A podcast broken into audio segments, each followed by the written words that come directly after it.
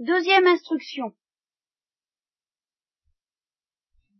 Alors, euh, comment se fait-il qu'un livre euh, écrit par un païen,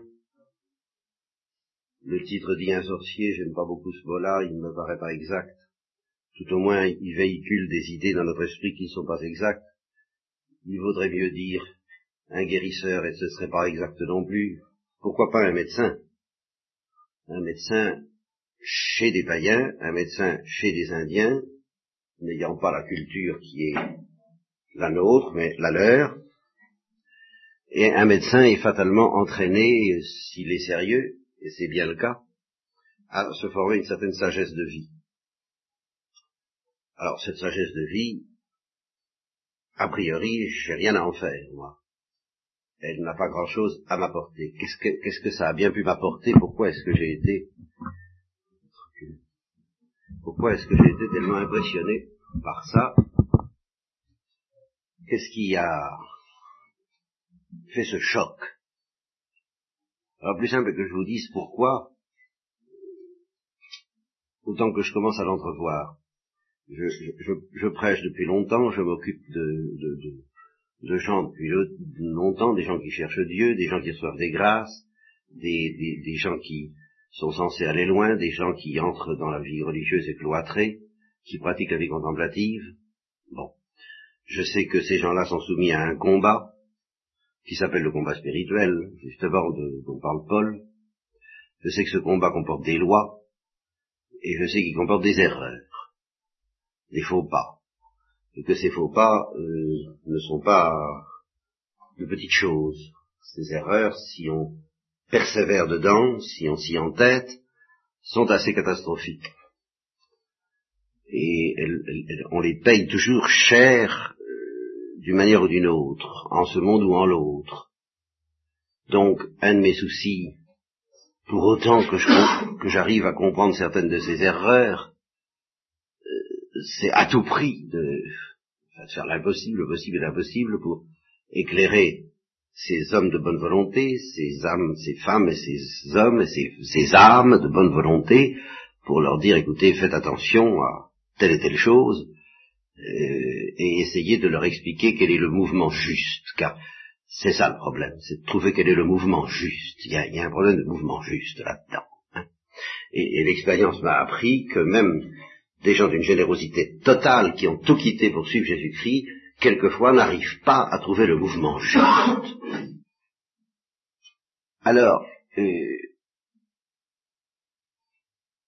j'ai été stupéfait de voir que cet homme avait compris le mouvement juste. Voyez.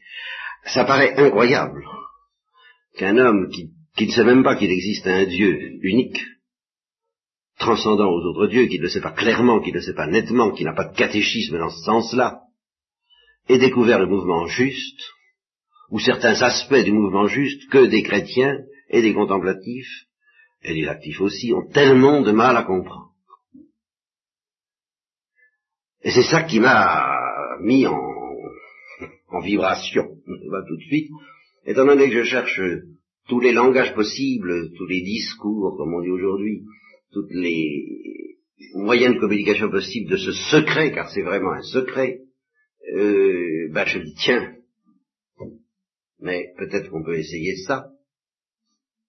Justement parce qu'il y a des mots qui sont qui finissent par être piégés dans le langage chrétien, tels que esprit d'enfance, euh, euh, l'humilité des pécheurs, Dieu sait si je parle de ça, même la miséricorde. Hein, la miséricorde, je, n'ai qu'une envie, c'est de parler de la miséricorde.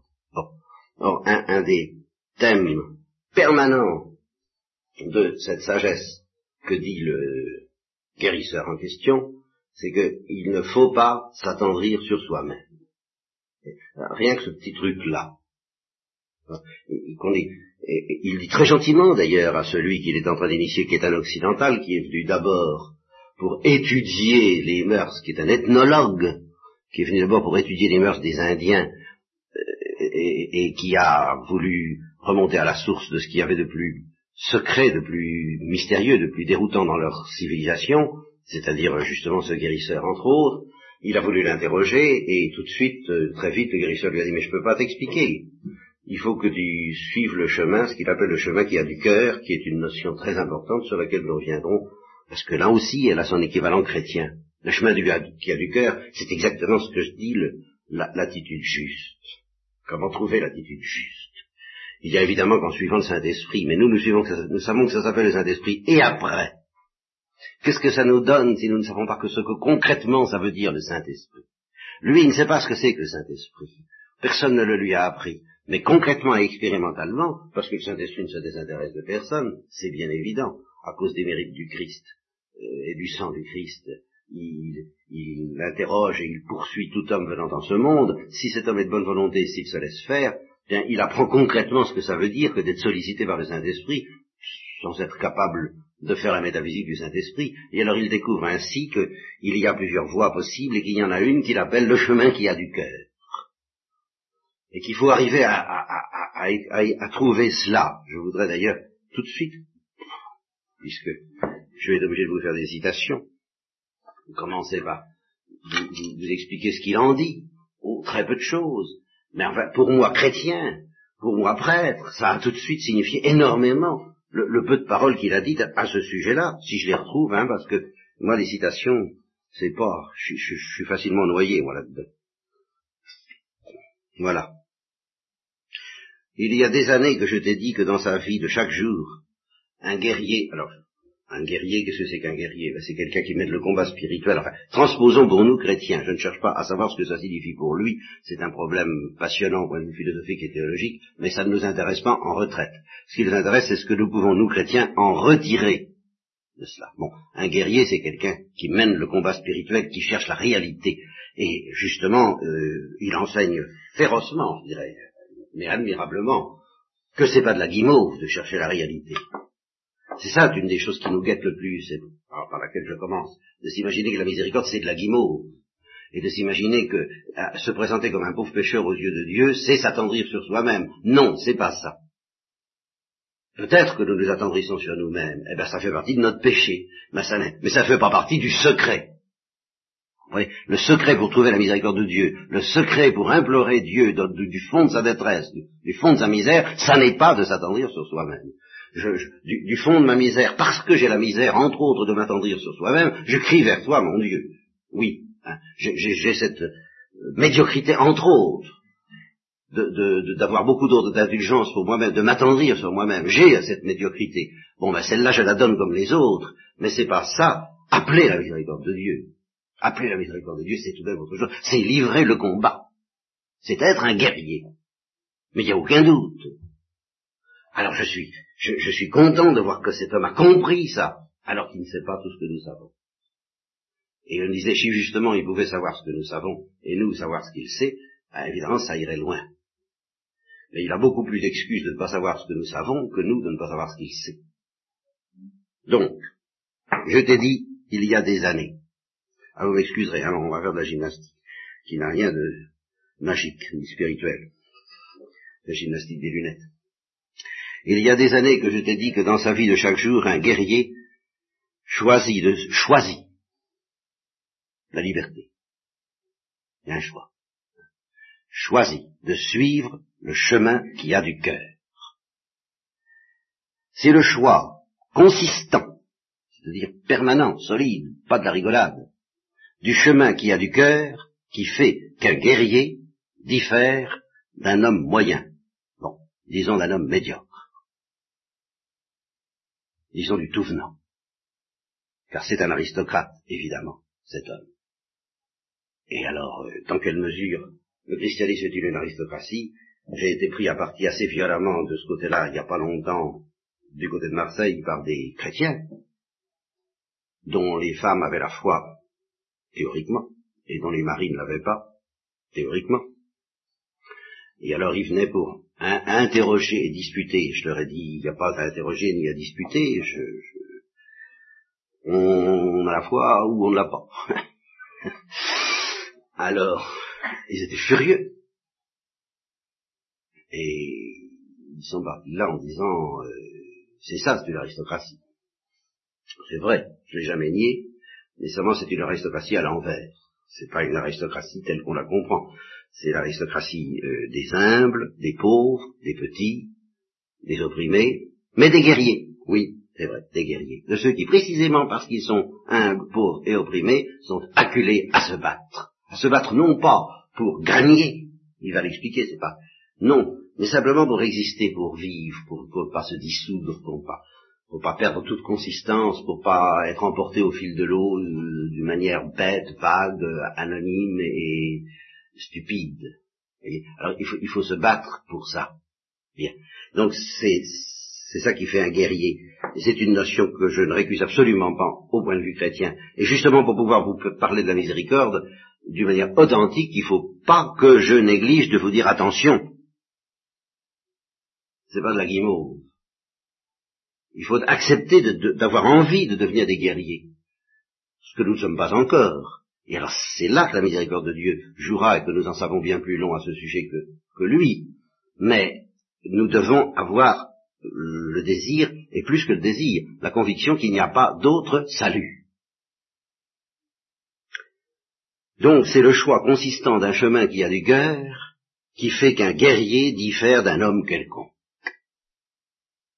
Il sait qu'un chemin a du cœur lorsqu'il ne fait qu'un avec ce chemin. donc c'est pas quelque chose qui sera, pas une morale imposée du dehors. Et ce sera pas non plus un relâchement. C'est ni l'un ni l'autre. Il y, a, deux sortes de choses qui nous sont extérieures et qui nous, et, qui nous, je ne dis pas qui nous décomposent, mais en tous les cas qui nous rendent très anonymes. Ce sont les plaisirs, les facilités du, dehors que nous subissons. Et puis il y a les lois, les impératifs, euh, euh, la morale sociale, tout ce que vous voudrez, que nous subissons aussi. Et le guerrier en voit promener tout ça? Les facilités et les aliénations.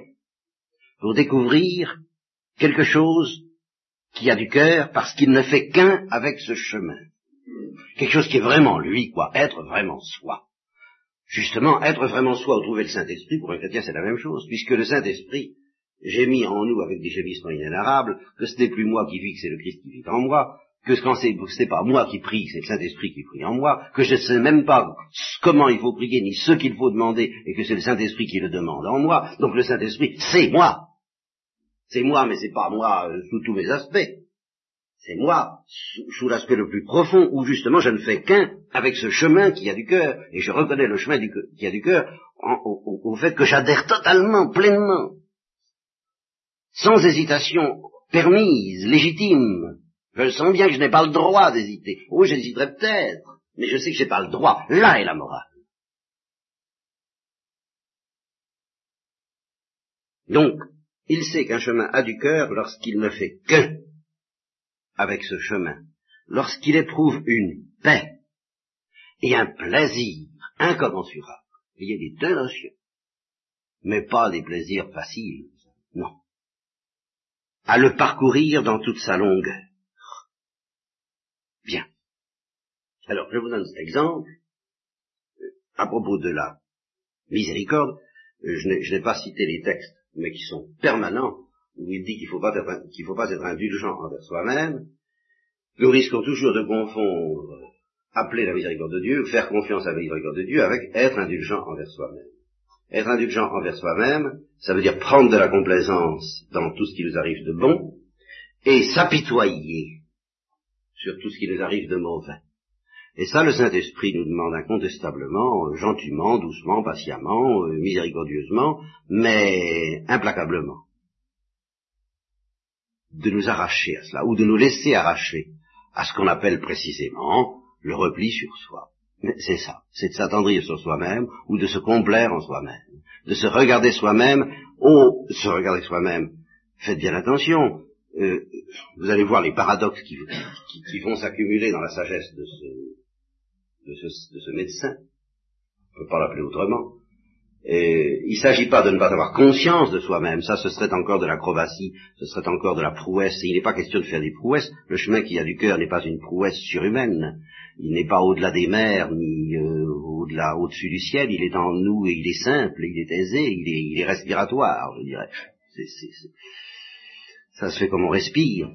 Mais justement, quelqu'un qui est droit, qui a trouvé l'attitude droite, a conscience de lui-même juste le temps qu'il faut, pas une seconde de plus. Une seconde de plus, et c'est la complaisance qui commence, ou l'indulgence qui commence, et ça y est, ça, la machine s'enraye, et on ne trouve plus la libération, parce que on, s'attarde sur soi, on s'assied sur soi, on, rampe sur soi, plus longtemps qu'il n'est euh, permis à quelqu'un posséder, recherchant le chemin qui a du cœur. Un guerrier ne s'arrête pas longtemps à constater que ça va bien ou que ça va mal. Il traverse. Vous voyez, ben, ça, je suis content euh, que ces choses-là que, Saint Jean de la Croix a dites, que Thérèse d'Enfant Jésus a dites, que Thérèse Villa a dites, et puis qui paraissent très calées, on dit que tiens, bah oui, c'est très très fort. Ben oui, mais voilà un homme qui ne sait rien et qui a trouvé ça. Bon. Donc,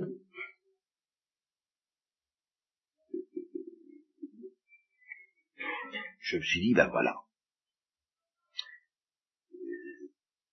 J'ai eu envie de me servir de son langage pour, en somme, asséner, si asséner, asséner, ou, suggérer, ou murmurer, ou, enfin prêcher, ce secret de l'attitude droite que des, spécialistes, des officiels de la prière et de la charité chrétienne peuvent rater, et que, en effet, les, les mendiants, les pauvres, les, les humbles et les, gens du tout venant peuvent attraper et, constituer ainsi une espèce d'élite invisible. Mais c'est toujours une élite. Ah, vous trouverez des guerriers partout. Mais vous en trouverez peut-être pas beaucoup. Et ils ressembleront, ils ne se détacheront pas de la, ils trancheront pas d'une manière très visible avec le reste des hommes, pas nécessairement, tout au moins. Bon, alors, quel, soulagement, vous comprenez, de, pouvoir essayer de parler de ces choses, de pouvoir les faire passer, alors que c'est une telle souffrance de, ne jamais arriver à les faire passer, de, passer quelquefois des années auprès de quelqu'un en se disant ah s'il pouvait comprendre telle chose, si elle pouvait comprendre telle chose, mais quand est-ce qu'il ou elle comprendra telle chose, toute simple? Ah, Alors, euh, bah, je dis pas que je vais y arriver avec ça, mais enfin, euh, c'est un truc de plus que je sais, quoi dans un certain désespoir et dans une certaine confiance, bien sûr. Et alors justement, ça a commencé à m'intéresser, le bouquin, il m'a intéressé tout de suite, bien sûr, mais ça m'a intéressé euh, d'une manière qui m'a paru anecdotique euh, euh, au début, et puis je me suis aperçu que c'était beaucoup plus sérieux que je ne pensais, petit à petit. Et ça a commencé à m'intéresser de la façon suivante. il existe une certaine initiation, dans leur affaire, qui ne nous intéresse pas ici. C'est pas de ça que j'ai envie de vous parler. J'en parlerai peut-être plus tard en d'autres lieux. Enfin, il existe une certaine initiation. Bon, cette initiation, ce, médecin, ce guérisseur, ce sorcier, si vous voulez, y attache de l'importance. C'est la voie qui lui permet d'accéder à ce qu'il appelle être un homme de connaissance, ou encore voir, ou être un guerrier. Ce ne sont pas tout à fait les mêmes notions. Un peu importe, c'est son secret, c'est son trésor, c'est sa perle précieuse à lui. Et euh, il a envie, il a envie. A-t-il envie de la donner? Alors là, on sait, justement, à première vue, il n'a pas tellement envie de la donner. C'est comme ça. Et puis voilà. Seulement, il rencontre donc cet étudiant américain ethnologue qui au début pense simplement prendre des notes, qui d'ailleurs prend tout le temps des notes, ce qui fait rire le sorcier. Un sorcier qui rit, je ne sais pas si vous voyez ça, qui rit tout le temps.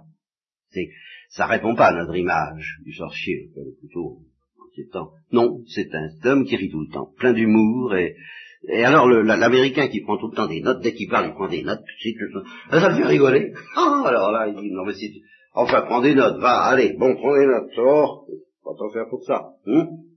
C'est pas ça qui t'avancera grand chose, me prends des notes. Oh, ah, Bien. Alors, il se prend un peu d'affection pour ce, cet étudiant. Et il l'invite alors à aller plus loin. Il lui dit, tu sais, si tu veux comprendre, il faut, il faut un peu passer à la casserole, quoi. Il faut pas t'expliquer avec des mots. Il prendra, prendra des notes. Faut, faut que tu viennes voir. Viens et vois. Et puis pour voir, ben, c'est tout un bazar. Bon. Alors l'autre euh, raconte qu'il a suivi, il s'est fait piéger d'ailleurs, parce qu'il faut, parce qu'il dit ceci, le sorcier, qui est très, très remarquable, il dit, un homme normal ne peut pas, sans être piégé, rechercher la voie de la connaissance. Il faut y être acculé, parce que ça coûte trop cher. Vous voyez, c'est pas, c'est pas, de l'autre ça, ça coûte trop cher, c'est dur, c'est âpre. On ne le fait que si on est traqué, si on est cerné, si, si on ne peut pas faire autrement. Ou alors ceux qui cherchent comme ça, ceux qui ont envie, euh, alors c'est qu'ils sont, qu'ils sont cinglés. Ils sont pas intéressants. Ils n'ont pas de racines. En, somme, il ne dit pas ça dans ces termes-là, mais c'est ce qu'il dit. Hein. Ceux qui sont tout près, tout de suite, comme ça, alors là, non. Un homme sérieux, un homme équilibré, a normalement peur de ça et il a envie de le fuir. Et il faut qu'il soit traqué par les forces, justement, mystérieuses, dont le sorcier ne sait rien, si ce n'est qu'elles sont mystérieuses, inexplicables, et qu'elles resteront toujours mystérieuses et inexplicables. Il ne prétend pas expliquer quoi que ce soit, il n'a rien à expliquer. Il a trouvé une certaine attitude en face de ce monde énigmatique, qui est un grand secret. Mais il dit ce secret, le secret de cette attitude, on ne peut pas le découvrir si on n'y est pas acculé. La condition, justement, d'avoir un, certain bon sens. On ne peut pas s'engager dans cette histoire-là. C'est trop dur. Et alors, l'Américain, en effet, euh, au bout de, je sais pas moi, deux ou trois ans d'initiation, prend peur et il s'en va. Et il revient au bout de quatre ou cinq ans en disant oui mais euh, je viens voir mais euh, de loin et, l'autre rigole bien entendu. Bien sûr. Enfin, viens voir toujours. Et c'est là où j'en arrive au point intéressant qui va, qui, nous, faire entrer très vite au cœur de, l'affaire. C'est que il a un petit-fils qui s'appelle Lucio. Et alors le petit-fils, faut pas s'imaginer, euh, par que c'est un Indien, qui comprend beaucoup mieux que nous, son grand-père, il comprend rien du tout. La plupart des gens de son peuple ne comprennent rien du tout à ce, à ce médecin et le considèrent comme un peu fou. Hein. et pour eux, pour le petit-fils, ce qui compte, c'est d'avoir une motocyclette. Hein, vous voyez, c'est, on sent très bien, ça, ça, ça, ça vient. C'est ça qui est intéressant. Et alors, euh, il dit à son grand-père, euh, moi je veux bien entrer dans ton initiation, dans ta voie, ce qui implique, entre autres, mais ne, vous braquez pas là-dessus, c'est pas l'essentiel du tout, c'est justement la très grande différence avec les pauvres fous d'Occident qui se mettent à, fumer toutes sortes de drogues, euh, ils le font sans contrôle, et, justement, c'est en cela que le sorcier déclare qu'ils sont cinglés. c'est une chose redoutable, et alors ça comporte, entre autres, de fumer du peyote, mais alors d'une manière très contrôlée, très sérieuse, et alors le, le, le Lucio, le petit-fils, lui dit euh, D'accord, je le ferai quand tu m'offriras une motocyclette. Ou si l'Américain veut m'offrir une motocyclette, je marche. Et naturellement, son grand-père dit non. Je ne pas, n'en est pas question. Et son grand-père euh, provoque, à l'aide de trois ou quatre amis, qui sont d'ailleurs eux-mêmes un peu sceptiques, sauf un qui s'appelle Eligio, qui est intrigué, alors il, provoque une, scène euh, où euh, une démonstration. Ensemble, il fait une démonstration. Et il l'a fait sur celui qui s'appelle Eligio, parce que celui-là euh, est réceptif, il est, il est attiré, il est, il est intrigué, et il, a envie de savoir. Et cette démonstration est en fait, ben, c'est Eligio qui devient le disciple, et Lucio, le petit-fils, euh, comprend rien, il ricane, euh, et il s'en Et alors, c'est là. C'est là où j'ai, j'avoue, je, ça m'a touché tout de suite profondément. Le, guérisseur lui dit, toute ma mise en scène était destinée à Lucio, mon petit-fils. Et à sa place, j'ai découvert Eligio. Je savais que c'était inutile, mais quand on aime quelqu'un, on doit quand même insister, agir comme s'il était possible de refaire les hommes, quand il était enfant, Lucio avait beaucoup de courage. Il l'a perdu en chemin. Alors, euh, il dit, mais vous ne pouvez pas faire ça, non, on ne peut rien, on ne veut rien faire. Et il dit vraiment, j'aurais bien voulu que ce soit Lucio. Et vous pouvez rien faire, non. Et il ajoute, malheureusement, on ne peut pas faire des os pour une méduse. C'était une folie de ma part. Et c'est ce mot qui va tout déclencher dans, dans, cet enseignement qui, qui, est devenu pour moi fascinant. Et c'était une folie de ma part. Alors, l'Américain, qui, lui, n'est pas fou, et qui prend des notes, il avait bien retenu ce que l'autre lui avait dit quelques années auparavant, il lui dit, mais enfin, maintes et maintes fois, vous m'avez dit qu'un sorcier ne pouvait pas se permettre de faire des folies. Jamais j'aurais cru que ça puisse vous arriver. Alors, voilà, vous vous êtes laissé aller, en somme, à l'attendrissement. Et c'est ce que ça veut dire, vous vous êtes laissé attendrir parce que vous aimiez votre petit-fils. Alors il me jeta un regard perçant. Il se leva, regarda Eligio, puis Lucio, et ensuite il mit son chapeau. Il il est possible d'insister d'insister judicieusement, même quand on pense que c'est inutile. Mais d'abord, il dit ça en souriant, mais d'abord nous devons savoir que tous nos actes sont inutiles. Et que malgré tout nous devons faire comme si nous ne le savions pas. C'est ça la folie contrôlée du sorcier.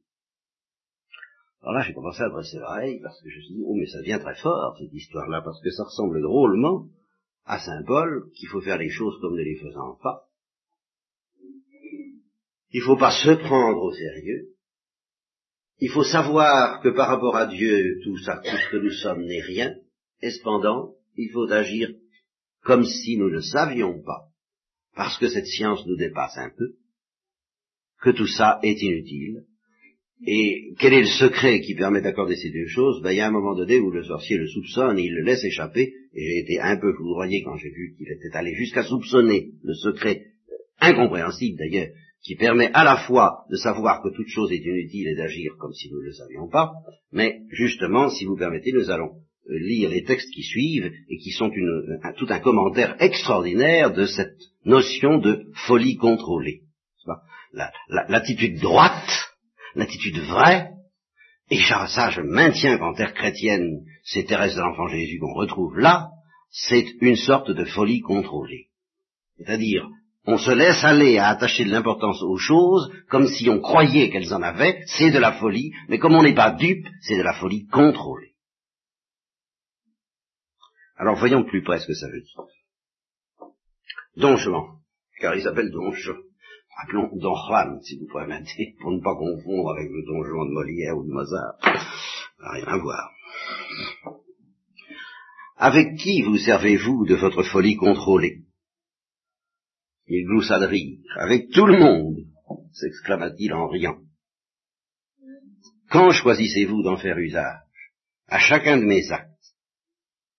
Alors je, je, je dirais, alors, alors, alors vous, vos actes ne sont pas sincères, ce sont les actes d'un acteur. Mes actes sont sincères, mais ils ne sont que les actes d'un acteur. Alors, tout ce que vous faites doit être de la folie contrôlée? Oui, tout. Enfin, il n'est pas possible que chacun de vos actes soit seulement de la folie contrôlée. Et pourquoi pas? Ben, Ça voudrait dire que pour vous, rien n'a d'importance.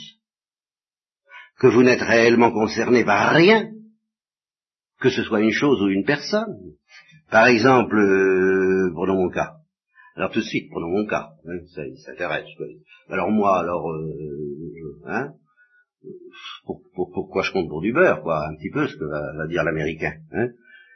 Euh, si je, pour vous, ça n'a pas d'importance à ce qui m'arrive, hein, si je deviens un homme de connaissance ou non, si je vis, si je meurs ou quoi que ce soit. C'est vrai, ça n'a pas d'importance. Tu es comme Lucio et comme tous les autres dans ma vie, tu es ma folie contrôlée. Je sais que ça n'a pas d'importance, mais j'ai de l'affection pour toi. Alors je m'y laisse aller, mais sans être dupe. Alors, euh, l'Américain dit, mais enfin tout de même, la, la vie n'est plus possible à ce moment-là, si les choses ne sont pas importantes. Et il lui répond, ce que tu viens de dire s'applique à toi. Les choses sont importantes pour toi, tu m'as questionné sur ma folie contrôlée, et je t'ai répondu que tout ce que je fais me concernant ou concernant mes semblables est de la folie, parce que rien n'a d'importance. Alors il dit, mais alors comment, comment vous faites pour vivre?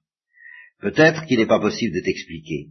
Dans ta vie, il y a certaines choses auxquelles tu tiens parce qu'elles sont importantes. Tes actions pour toi sont certainement importantes. Mais pour moi, il n'y a pas une seule chose qui soit encore importante voyez, ce qui est, ce qui est poignant, c'est que je, je, à tout instant, je suis tenté de transposer. Pour quiconque a compris ce que Dieu est, ben évidemment, rien n'est important. Pour quiconque aime un peu Dieu, ben évidemment, rien n'est important. Et à la limite, je dirais pas même qu'on trouve Dieu. Et c'est dans la mesure où on a compris que même ce fait qu'on trouve Dieu, c'est ça que, que j'ai vu tellement, je me disais souvent, ah, si, si, seulement il ou elle pouvait comprendre ça, même ce fait que, que, que, nous trouvons Dieu n'a pas une telle importance, c'est au moment où nous, où nous, comprenons vraiment ça que nous trouvons Dieu. C'est le moment où, Dieu sait la. Alors Dieu n'est pas nommé, mais, mais, nous qui nommons Dieu, nous ne comprenons pas ça. Que nous devrions comprendre si nous connaissions un peu et si nous aimions un peu Dieu. Bon, euh, je continue.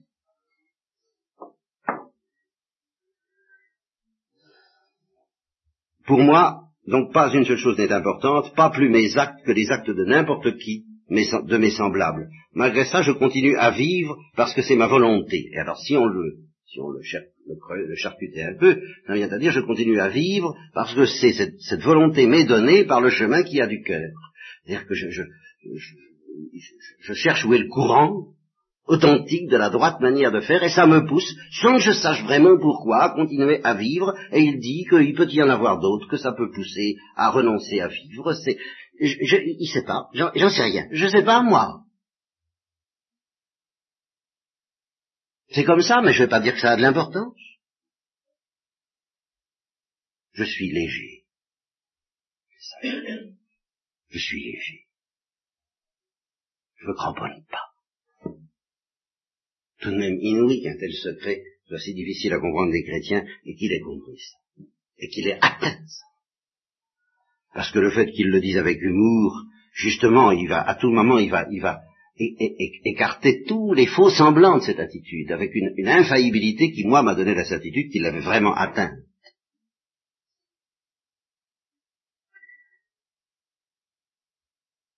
Maintenant, il ne m'importe plus que rien ne soit important ma volonté contrôle la folie de ma vie. Alors le, le gars est passablement désorienté, et il lui dit tout de même, il y a des choses, il y a, des choses qui ont de l'importance, une guerre atomique.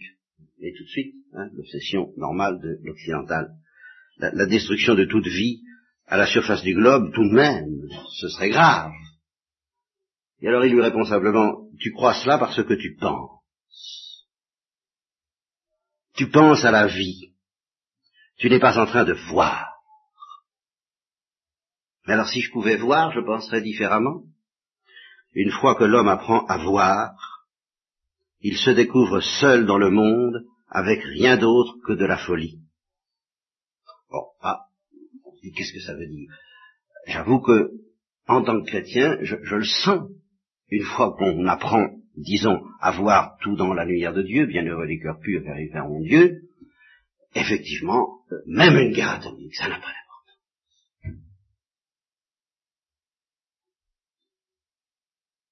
Et il, il, ajoute, tes actes, ainsi que d'une manière générale ceux de tes semblables, te semblent importants parce que tu as appris à penser qu'ils sont importants. Nous apprenons à penser à propos de tout et ensuite nous entraînons nos yeux à regarder comme nous pensons aux choses que nous regardons. Nous nous regardons, voilà le fameux terme qu'on essaie tellement justement de d'expurger de ceux qui font profession de chercher Dieu. Nous nous regardons en pensant déjà que nous sommes importants. Par conséquent, il faut que nous nous sentions importants. Mais quand un homme apprend à voir quand il a un cœur suffisamment pur pour voir Dieu comme on peut le voir sur la terre, c'est-à-dire dans l'obscurité de la foi, bien sûr. C'est pour ça que ça reste un mystère. Mais quand un homme apprend à voir, il se rend compte qu'il ne peut plus penser aux choses qu'il regarde. Et s'il ne peut plus penser à ce qu'il regarde, tout devient sans importance. Alors, bon, je vous en passe, ça fait toujours tilt, n'est-ce pas? Dans l'esprit du pauvre américain, chrétien, je suppose, n'est-ce pas? Mais qui n'a jamais soupçonné ces trucs-là. Alors, il dit, j'essaie de comprendre, mais alors, d'après vous, quand un homme apprend à voir, tout dans le monde devient sans valeur. Vers tout de suite la réponse. Je n'ai pas dit sans valeur, j'ai dit sans importance. Voilà, alors là, que je me suis évertué à expliquer que précisément nous devenons précieux aux yeux de Dieu dans la mesure où nous acceptons d'être sans importance, que c'est à ce moment-là, quand nous n'avons pas d'importance à nos propres yeux, que Dieu nous dit, tu as du prix à mes yeux, alors je dis, c'est extraordinaire qu'il ait senti ça. Je n'ai pas dit sans prix, je dis que les choses sont précieuses. Et elles sont pas importantes, et elles sont précieuses en tant que pas importantes. Ce que j'ai souvent dit, c'est un luxe. Nous sommes un luxe de Dieu. Alors ça, il ne le sait pas. Il ne le sait pas avec la précision que nous pouvons y mettre. C'est là la transcendance de la révélation chrétienne. Mais cette transcendance va au-delà de ce qu'il dit, et non pas en deçà. Il faut d'abord avoir compris ça. Je dirais pas ce que c'est le béaba. M'excuse. C'est le béaba parce que c'est le paganisme. Évidemment, dans une de ses fleurs les plus élevées, mais enfin, euh, c'est le béaba. Tout devient égal. Ben, en effet, du moment que Dieu crée il attache une égale importance à tout, en un sens. Bon, alors, nous, chrétiens, nous savons en un sens que la destinée de l'homme fait qu'il a plus d'importance qu'une fourmi, mais ça, c'est un au-delà de cette vue, mais ça doit supposer d'abord cette vue que du moment que Dieu, que Dieu ne prend pas soin d'une fourmi moins que de nous, il ne fait pas plus attention à nous qu'à la fourmi. Nous avons plus de prix à ses yeux que la fourmi, vous valez plus que beaucoup de passereaux, mais votre euh, pas un euh, Salomon lui-même dans toute sa splendeur n'a pas été effectué comme l'un d'eux. Voilà, Dieu ne prend pas moins de soin, ça ne fatigue pas plus. Donc tout est égal de ce point de vue-là. Et c'est pour ça qu'il dira à un moment, à un autre moment, le bon, bon, bon, bon, bon Juan, n'est-ce pas? Nous devons rester en bon terme avec toutes les choses vivantes de ce monde. C'est pourquoi nous devons parler aux plantes que nous allons tuer, c'est une méthode qu'il a, et nous excuser aussi de les faire souffrir. C'est la même chose avec les animaux que nous allons tuer à la chasse. Nous ne devons prendre que l'indispensable, ce qui est nécessaire à nos besoins. Sinon, et pensez aux douleurs du monde d'hier soir, sinon les plantes, les animaux, les vers de terre que nous avons tués inutilement se retourneront contre nous. Nous causerons des malheurs et des maladies un guerrier est conscient de cela. Et vous noterez que dans tout ça, pas un instant, euh, il n'adopte une attitude religieuse envers ces forces-là. Vous voyez, il, n'a pas le sens de la transcendance de Dieu, mais il, ne paganise pas au sens euh, de dire qu'il y a des dieux partout. Non, c'est pas, c'est pas des dieux, ce sont des forces mystérieuses. Mais il ne cesse pas au fond de les traiter comme des créatures, tout en ne sachant pas la métaphysique de la créature. Bon. Je reprends. Donc tout devient égal, donc sans importance. Par exemple, en aucun cas je ne pourrais dire que mes actes sont plus importants que les tiens, ou qu'une chose est plus indispensable qu'une autre. Par conséquent, toutes les choses sont égales, et étant égales, elles sont sans importance. Et alors, il explique qu'il y a deux façons de voir les choses. Il y a regarder, et alors regarder, c'est euh, c'est en rester à la surface, et puis il y a voir. Et alors voir, c'est aller dans la profondeur, et ça, c'est c'est pas donné tout de suite, et c'est pas donné à tout le monde. C'est c'est une au, fond, en gros, à sa manière, il distingue entre les actifs et les contemplatifs. Les actifs, ce sont les euh, il y a les hommes moyens qui sont rien du tout. Hein. bon, euh, la majorité, les médiocres. Il y a les, les guerriers qui sont les actifs, c'est-à-dire qui affrontent la réalité. Alors que les hommes moyens, ils n'affrontent pas la réalité, ils expliquent très bien ce qu'ils font. Les hommes moyens n'ont affaire qu'à ce qu'ils font. Et ils se protègent de la réalité par ce qu'ils font. Et ils croient que le monde n'est rien d'autre que ce qu'ils font. par exemple, un paysan, bah, il fait du maïs toute sa vie, il, meurt en croyant que, que le monde n'a plus rien à lui apprendre parce que pour lui, le monde, ça a été ce qu'il a fait. Alors c'est sans mystère. Et il ne se doute absolument pas de l'énormité de la réalité qui est autour de lui. Et alors, transposé au plan occidental, c'est pareil. de, la réalité, nous ne savons que ce que nous en faisons. Et il parle de la gifle que nous donnera la réalité lorsque nous la recevrons sans la protection, ce qu'il appelle le bouclier de ce que nous faisons, et qui nous empêche de le recevoir en pleine figure. Alors ça, il parle de la réalité du monde. Et nous, nous savons que nous aurons affaire à la réalité de Dieu, sans que notre affaire. Hein. Alors justement, euh, ceux qui voient sont certainement plus proches de la réalité de Dieu. Et c'est pour ça que le monde cesse d'avoir la même consistance pour ceux qui voient que pour les guerriers. Pour les guerriers, le monde a, de la, ils comprennent la réalité du monde bien au-delà de ce qu'ils font, et ils en reçoivent l'impact, le, choc qui, qui, qui peut être mortel, qui est très redoutable. C'est pas une petite affaire que, de laisser la réalité pénétrer en nous, au-delà des protections que nous fabriquons. Et, les psychologues disent bien ça, quand quelqu'un est dans l'angoisse, il fabrique tout de suite des choses, et il se, il, se fabrique tout de suite un univers sécurisant, comme on dit, à, l'aide duquel il empêche le, monde dont il a peur de pénétrer jusqu'à lui, d'être affronté à ce monde. Alors ça, le guerrier est celui qui affronte ce qui ne se fait pas sans danger, ni sans précaution, ni sans règle du jeu, ni sans attitude à attraper, enfin c'est très sérieux. Et, puis au-delà du guerrier, il y a celui qui voit. Et alors pour celui qui voit, la réalité n'a même plus, le monde n'a même plus la, la, consistance qu'il a pour le guerrier, c'est encore au-delà. Et alors là, pour un chrétien, il est évident que celui qui voit, voit, en Dieu déjà sans s'en douter. Bon. Alors il explique que pour rire, par exemple, comme il le fait, eh bien, il faut se balader entre voir et regarder. On ne peut rire que si on regarde. Celui qui voit ne rit plus. Ça, c'est au moment où il voit. Mais quand il redescend sur la terre, alors il rit. il, regarde les choses comme normalement, ordinairement. Nos yeux regardent. Hein, alors il demande si euh, est-ce que vous voulez dire qu'un homme qui voit ne peut plus rire? Alors euh, là, il hésite. Il dit, il y a peut-être euh, des hommes de connaissance qui ne rient jamais, mais j'en connais pas. Ceux que je connais peuvent voir et aussi regarder, donc rire. Est-ce qu'il peut pleurer, un homme de connaissance? Je pense que oui, nos yeux regardent pour que nous puissions rire, pleurer, nous réjouir, être tristes ou heureux. Personnellement, j'aime pas être triste. Alors à chaque fois que je suis le témoin de quelque chose qui ordinairement m'attristerait, je change la fonction de mes yeux et je vois au lieu de regarder.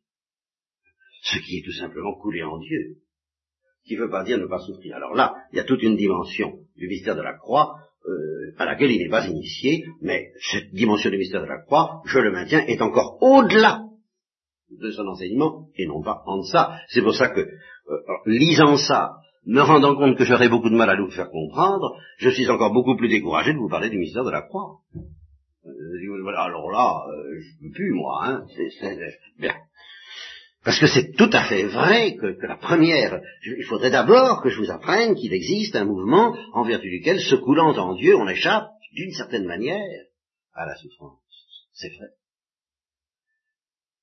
Et le mystère de la croix, c'est un au-delà de ça, dans lequel, parce que Dieu nous y invite, alors nous nous plongeons dans un certain mystère de souffrance, mais sans attendrissement sur nous-mêmes. Sans complaisance envers nous-mêmes. C'est une autre de manches, il faut d'abord apprendre à être délivré, à être joyeux, c'est ça que ça veut dire, soyez joyeux, etc. Oui, ben, voilà. Il le définit très bien comment un chrétien est joyeux. Mais voilà, chaque fois que quelque chose va m'attrister, si je regarde trop humainement, je change la fonction de mes yeux et je vois au lieu de regarder. Je vois en Dieu, il ne le dit pas, il ne le sait pas. Il n'a pas reçu la révélation judéo-chrétienne. Mais le Saint-Esprit est un grand maître, et par le chemin qu'il y a du cœur, le mène à l'attitude que les chrétiens devraient avoir. Ensuite, de quoi les chrétiens pourraient être initiés au mystère de la croix Disons que les juifs devraient avoir, auraient dû avoir cette attitude pendant l'époque qui a précédé Jésus-Christ, et que Jésus-Christ euh, nous entraîne à aller encore plus loin, mais encore plus loin. Pas en deçà. Mais si je rencontre quelque chose d'amusant, je regarde et je ris. Alors lui dit, mais alors votre rire est réel, c'est pas de la folie euh, contrôlée, hein, à, quoi? Alors il répond, mon rire, comme tout ce que je fais, est réel, mais il s'agit aussi de folie contrôlée parce qu'il est inutile. En effet, quoi, quoi, quoi plus inutile que le rire? Il ne change rien. Eh non, évidemment et cependant je ris toujours. Mais, don Juan, don Juan, à mon avis, votre rire n'est pas inutile, il vous rend heureux. Non Je suis heureux parce que je choisis de regarder les choses qui me rendent heureux. Bon. Et alors pour un chrétien, Dieu. Et alors mes yeux saisissent leur côté amusant, ce qui me fait rire. Je t'ai déjà dit ça maintes fois, on doit toujours choisir le chemin qui a du cœur. Voilà pourquoi je suis heureux. Je choisis le chemin qui a du cœur, je le trouve, et grâce à ça j'ai la liberté de rire de manière à être toujours au mieux de soi-même. Comme je voudrais que vous entendiez ça. Je vous dis ces choses pour que votre joie soit parfaite.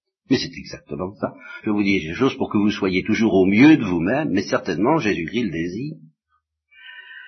Peut-être pour pouvoir toujours rire et pourquoi pas Toujours sourire, comme disaient les Japonais, et comme André Froissart dit des drapistes. Mettons que justement, à cause d'une certaine gravité, les chrétiens sourient plus qu'ils ne rient. Enfin, ils rient aussi. C'est pas parce que je ris volontiers que je dis ça. C'est peut-être une imperfection grave, mais les saints rient.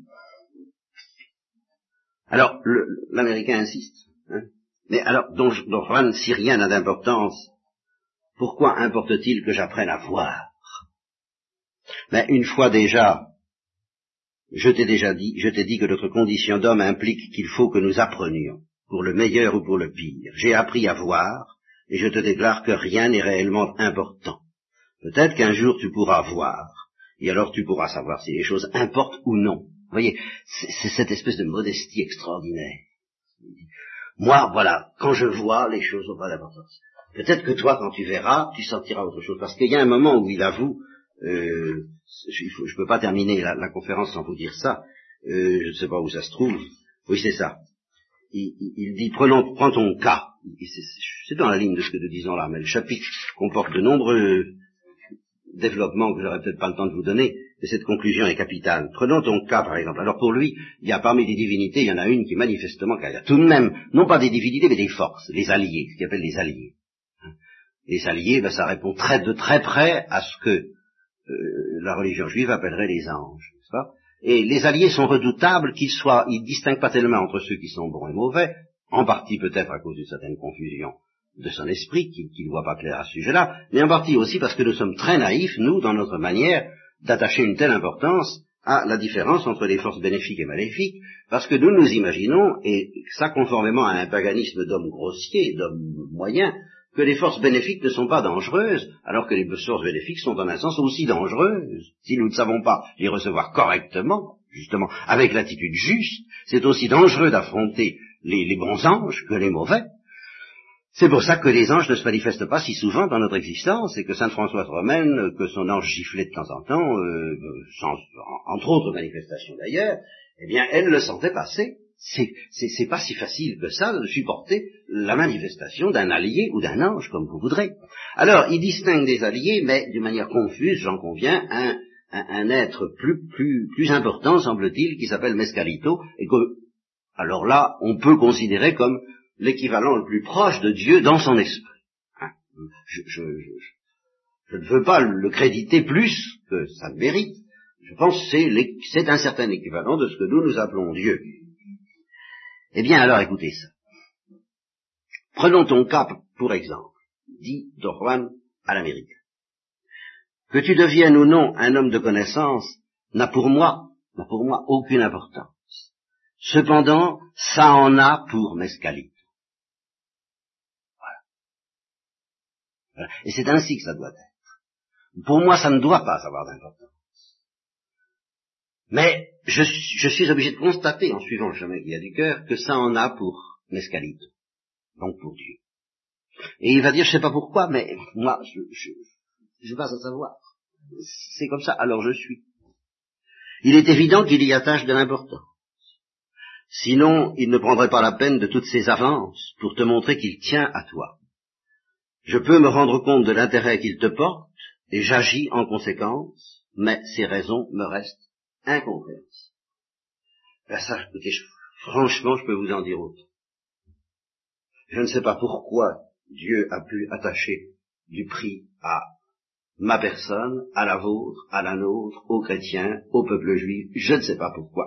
C'est un mystère, c'est incompréhensible, mais c'est comme ça, et alors j'essaie, euh, nous devrions essayer d'agir en conséquence, non pas en nous passionnant, car à ce moment-là ça prend de l'importance pour nous, et ça ne doit pas en avoir pour nous, mais en, en nous laissant couler dans le chemin qui a du cœur, c'est-à-dire dans la motion du Saint-Esprit, là où nous sentons que ça en a pour Dieu, là où nous sentons que ça en a pour lui. Alors, nous le faisons parce que ça en a pour lui, mais nous le faisons de manière légère et nous ne le dérangeons pas dans son action parce que justement, à partir du moment où nous nous mettons à attacher de l'importance à ce que Dieu veut, sous ce que Dieu le veut, nous dérangeons Dieu.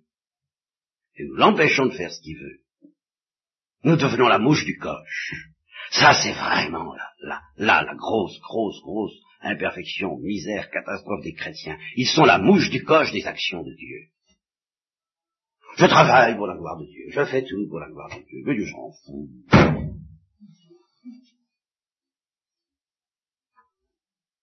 De, vos prétentions.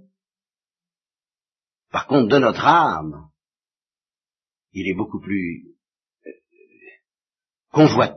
Alors là, il la convoite d'une manière qu'on ne peut pas soupçonner d'Antoine. Il la convoite avec une profondeur incompréhensible, mais lui, et il nous demande de nous associer à cette convoitise dans la légèreté, pas dans la passion humaine, pas en nous prenant au sérieux, pas en nous complaisant à nous-mêmes ou en ayant de l'indulgence pour nous-mêmes. Non, laissons-le, lui, avoir pitié de nous. Ça, c'est un mystère proprement chrétien que ne connaît pas Don Juan. La miséricorde. Mais n'ayons pas pitié de nous-mêmes, nous-mêmes. Oh là nous l'empêchons de nous faire miséricorde à ce moment-là.